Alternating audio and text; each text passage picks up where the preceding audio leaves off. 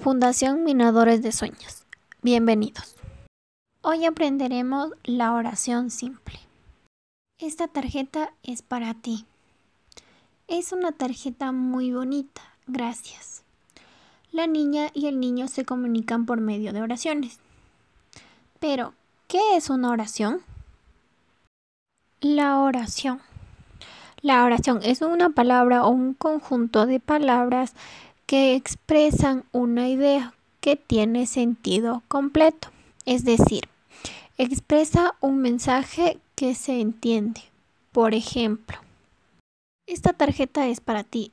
Es una oración de un conjunto de palabras. Es una tarjeta muy bonita. Es una oración de conjunto de palabras. Salta.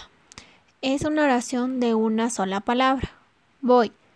Es una oración de una sola palabra salta y voy son oraciones de una sola palabra porque indican una acción que se entiende. Entonces el mensaje está completo. En cambio, cuando las palabras no expresan una idea o no tienen sentido completo, no son oraciones. Por ejemplo, la mesa no es una oración. El cuaderno no es una oración. Carretera no es una oración. Y computadora tampoco es una oración. Características de la oración simple. 1. Siempre transmite un mensaje, es decir, informa acerca de algo. Ejemplo, mi familia es muy unida. En esta oración se informa que la familia es muy cariñosa y se llevan muy bien. 2. Habla de algo o de alguien. Ejemplo, los amigos se ayudan. En esta oración se habla de los amigos. 3. Generalmente existe una acción. Por ejemplo, ella escribe una tarjeta. La acción es escribir. Los tipos de la oración simple. Comencemos por las oraciones enunciativas o aseverativas. Estas informan un hecho de forma afirmativa o negativa.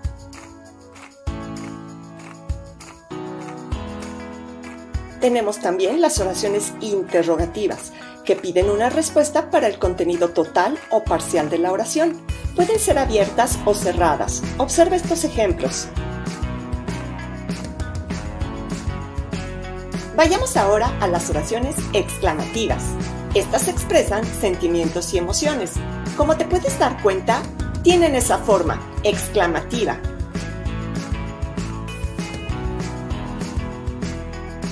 Vayamos a las oraciones desiderativas u optativas. Estas expresan un deseo. Comienzan con ojalá o que y suelen conjugarse en modo subjuntivo. Observa los ejemplos. Llamamos oraciones imperativas a todas aquellas que expresan un mandato,